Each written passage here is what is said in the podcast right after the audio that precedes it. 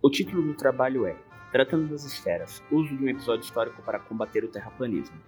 Eu sou Fernando de Jesus Gilger, da Unifesp, aluno de mestrado do Programa de Ensino de Ciências e Matemática, PECMA, e neste trabalho irei comentar um pouco sobre a atividade desempenhada durante a minha pesquisa, que está em andamento, voltado para uma discussão para combate ao terraplanismo, visando discutir a questão do negacionismo científico no ensino de ciências, lembrando que este trabalho é um recorte de uma pesquisa maior que se encontra em andamento.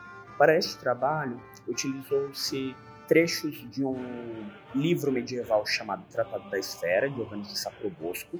Esses trechos foram levados para discussão com, em sala de aula com turmas de alunos da licenciatura de ciências que deverão se habilitar em física. Essa abordagem foi trabalhada no módulo de Física e Arte de uma disciplina de práticas pedagógicas, sendo então, portanto, feita uma discussão envolvendo história da ciência em confluência com a física e a arte. Com relação a essa questão da arte, utilizou-se como estratégia trechos da obra Divina Comédia, principalmente relativas ao, ao paraíso, do Dante Alighieri, e dentre os vários aspectos que envolveram essa sequência, houve discussão sobre como a Terra já era considerada esférica dentro do geocentrismo medieval, posto que muitas vezes as pessoas têm uma impressão equivocada sobre a Idade Média, então se fosse contextualizar essas ideias, é claro que a questão da cidade terrestre foi apresentada dentro do seu contexto, então mostrando os pressupostos teóricos que haviam dentro da, do modelo aristotélico ptolomaico, a forma como ele era aceito ali naquele período, mas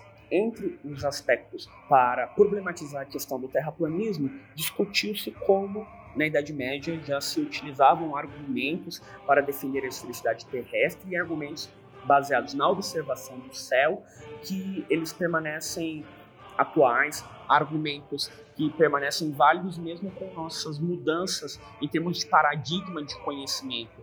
Então, permitindo toda uma contextualização uma discussão rica sobre ensino de ciência, sobre natureza da ciência, e esses argumentos aparecem na obra do Sacro Rosto. Eu farei aqui a leitura do trecho em que se pode evidenciar isso. Que a Terra seja redonda. Que a Terra também é redonda parece assim. Os signos das estrelas não surgem e se põem igualmente para todos os homens que estão em todos os lugares, mas primeiramente surgem e se põem para aqueles que estão para o Oriente e surgem e se põem mais tarde para os outros. A causa é a tumefação da Terra, o que é bem aparente para aqueles que estão acima, pois o mesmo eclipse da Lua que nos aparece na primeira hora da noite, aparece para os orientais perto da terceira hora da noite, o que mostra que a noite ocorreu primeiro para eles e o Sol se pôs primeiro para eles do que para nós. A causa disso é a tumefação da Terra que a Terra também tem uma tumefação do norte para o sul e vice-versa é mostrado assim. Para aqueles que vêm para o norte, certas estrelas são sempre aparentes, a saber, as que estão mais próximas do Polo Ártico. Outras estão sempre ocultas, como aquelas que estão mais próximas do Polo Antártico. Se então alguém caminhar do norte para o sul, pode se afastar tanto que aquelas estrelas que antes lhe eram sempre aparentes tendam para o ocaso. E quanto mais se aproximar do sul, mais se moverão para o ocaso. E também lhe ocorrerá que o homem poderá ver estrelas que antes estavam sempre ocultas e inversamente aconteceria se alguém procedesse do sul para o norte. E a causa disso é a tumefação da Terra. Além disso, se a Terra fosse plana do oriente para o ocidente, as estrelas surgiriam tão cedo para os orientais quanto para os ocidentais, o que é falso. Além disso, se a Terra fosse plana do norte para o sul e vice-versa, as estrelas que fossem para alguém sempre visíveis seriam aparentes para ele para onde quer que fosse, o que é falso. Mas parece plana o olhar dos homens por causa da sua grande quantidade. E os licenciados interagiram de forma muito interessante com a proposta.